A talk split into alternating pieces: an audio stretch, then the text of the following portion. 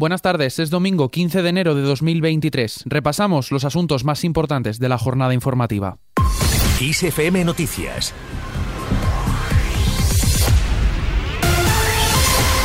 Ciudadanos mantiene su nombre. El partido ha presentado este domingo en su asamblea extraordinaria de refundación su nuevo logotipo que modifica el tipo de letra e introduce el color verde de fondo y el gris para el contraste. El nombre del partido seguirá apareciendo en naranja y finalmente no habrá un cambio en su denominación. Patricia Wasp, portavoz política de Ciudadanos. Nuestro nombre por supuesto, porque nosotros estamos orgullosos de las siglas de Ciudadanos, del nombre cargado de significado político y de lo que este proyecto ha hecho por los españoles aunque se conserva el nombre del partido, Ciudadanos ha decidido modificar la imagen del proyecto para dar una nueva identidad que acompañe a los españoles hacia una sociedad más moderna y avanzada. Además, WASP ha querido agradecer a la ex líder del partido, Inés Arrimadas, todo el trabajo hecho por Ciudadanos. También se ha acordado de la crítica interna de la formación materializada en el ya ex secretario general Edmundo Val, agradeciéndole la labor. Le escuchamos. Si algo diferencia a Ciudadanos del resto de partidos es que aquí prima el proyecto por delante de los sillones. En esta jornada de clausura del proceso de refundación de Ciudadanos ha acudido en calidad de invitado el vicesecretario de Coordinación Autonómica y Local del Partido Popular, Pedro Royán, para desear aciertos a la nueva dirección del Partido Naranja. Escuchamos a Royán. Desearle todo tipo de aciertos en el nuevo desempeño y toma de decisiones, puesto que tenemos una causa común que está por encima de las siglas políticas y que es aparcar, apartar a Pedro Sánchez y a sus socios.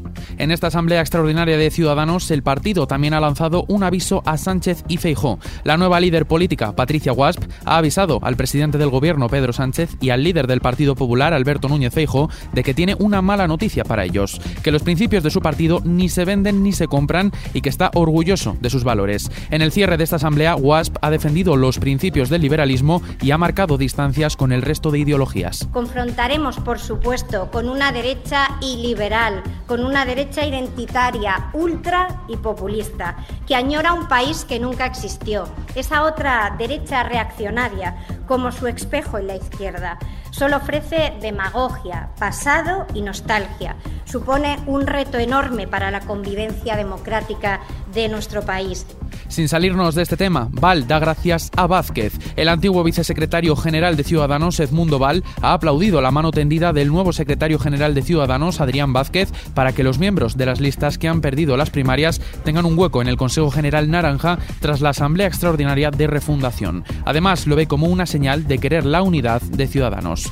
Al margen de este asunto, Cerdán considera que enfrentarse al gobierno no le puede funcionar a ningún varón. El secretario de organización del PSOE, Santos Cerdán, ha anunciado la creación en el partido de un comité contra la desinformación de la derecha. El objetivo, desmentir los bulos que Vox y PP difunden contra los gobiernos socialistas. Estos partidos, dice, están utilizando la mentira para informar a los ciudadanos sobre falsedades. Le escuchamos. El enfrentamiento con el gobierno de España no le puede funcionar a nadie, porque la gestión que ha hecho el gobierno de España no hay votante de izquierdas, no hay votante del Partido Socialista, sea donde sea, que le desagrade. Más cosas, el Gobierno ha realizado un requerimiento oficial a la Consejería de Sanidad de Castilla y León para que se abstenga de aprobar o aplicar medida alguna que vulnere la actual normativa con respecto a la interrupción voluntaria del embarazo. Fuera de nuestras fronteras, Ucrania consigue sus primeros tanques mientras aumentan las muertes en Dnipro. Un bombardeo ruso en la zona de Dnipro ha causado ya casi una treintena de muertos. Las operaciones de rescate se prolongarán aún hasta la madrugada del lunes para tratar de localizar a los 44 desaparecidos en el ataque en el que fallecieron al menos 29 personas y otras 74 resultaron heridas. En total, 72 pisos han quedado destruidos y más de 230 han resultado dañados en el bombardeo aéreo masivo lanzado el sábado por Rusia. Sin salirnos del terreno internacional, Lula se fortalece tras la intentona golpista. Una semana después de los ataques a las sedes de los tres poderes de Brasil, el presidente brasileño Luis Ignacio Lula da Silva se fortalece en el poder. Mientras tanto, el expresidente Jair Bolsonaro está cada vez más aislado. Ya en casa, en lo que afecta directamente al bolsillo, la luz baja. El precio de la electricidad caerá mañana un 45,51% hasta los 11,71 euros el megavatio hora. Se trata de la cifra más baja desde el pasado domingo 8 de enero. Por franjas horarias, el precio más alto se dará entre las 8 y las 9 de la noche con 34,2 euros el megavatio hora. El más bajo, por su parte, será de 3 euros y se alcanzará entre las 4 y las 5 de la madrugada.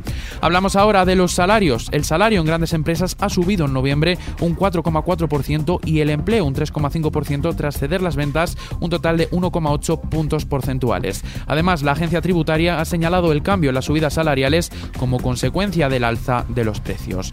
Miramos ahora a las carreteras. Hoy la Dirección General de Tráfico ha informado de una carretera intransitable y otras siete con restricciones causadas por la nieve. La nieve afecta a 10 carreteras, principalmente en Asturias, pero también en León, Navarra, Burgos, Madrid y La Rioja. Una de ellas, la A4025, a su paso por Granada, está intransitable. En otras siete está prohibido el paso a camiones y articulados y es obligatorio el uso de cadenas o neumáticos de invierno. Además, la DGT ha pedido moderar la velocidad y respetar la distancia de seguridad para evitar accidentes. Y de las carreteras pasamos a mirar el mapa del tiempo para mañana. Se esperan precipitaciones generalizadas y persistentes en Galicia, área cantábrica y Pirineo occidental y central. Se prevén nevadas en las montañas del norte peninsular, especialmente en los Pirineos. Viento fuerte en los tercios norte y este de la península, así como en Baleares y el entorno de Alborán, con intervalos muy fuertes en el norte de Galicia. Por último, se espera un notable descenso de las temperaturas máximas en Pirineos y sureste peninsular. Y con esto lo dejamos. La información continúa como siempre, puntual en los boletines de XFM y ampliada aquí en nuestro podcast XFM Noticias. Con Antonio Alfonso Hernández en la realización, un saludo de Adrián Martín. Feliz domingo.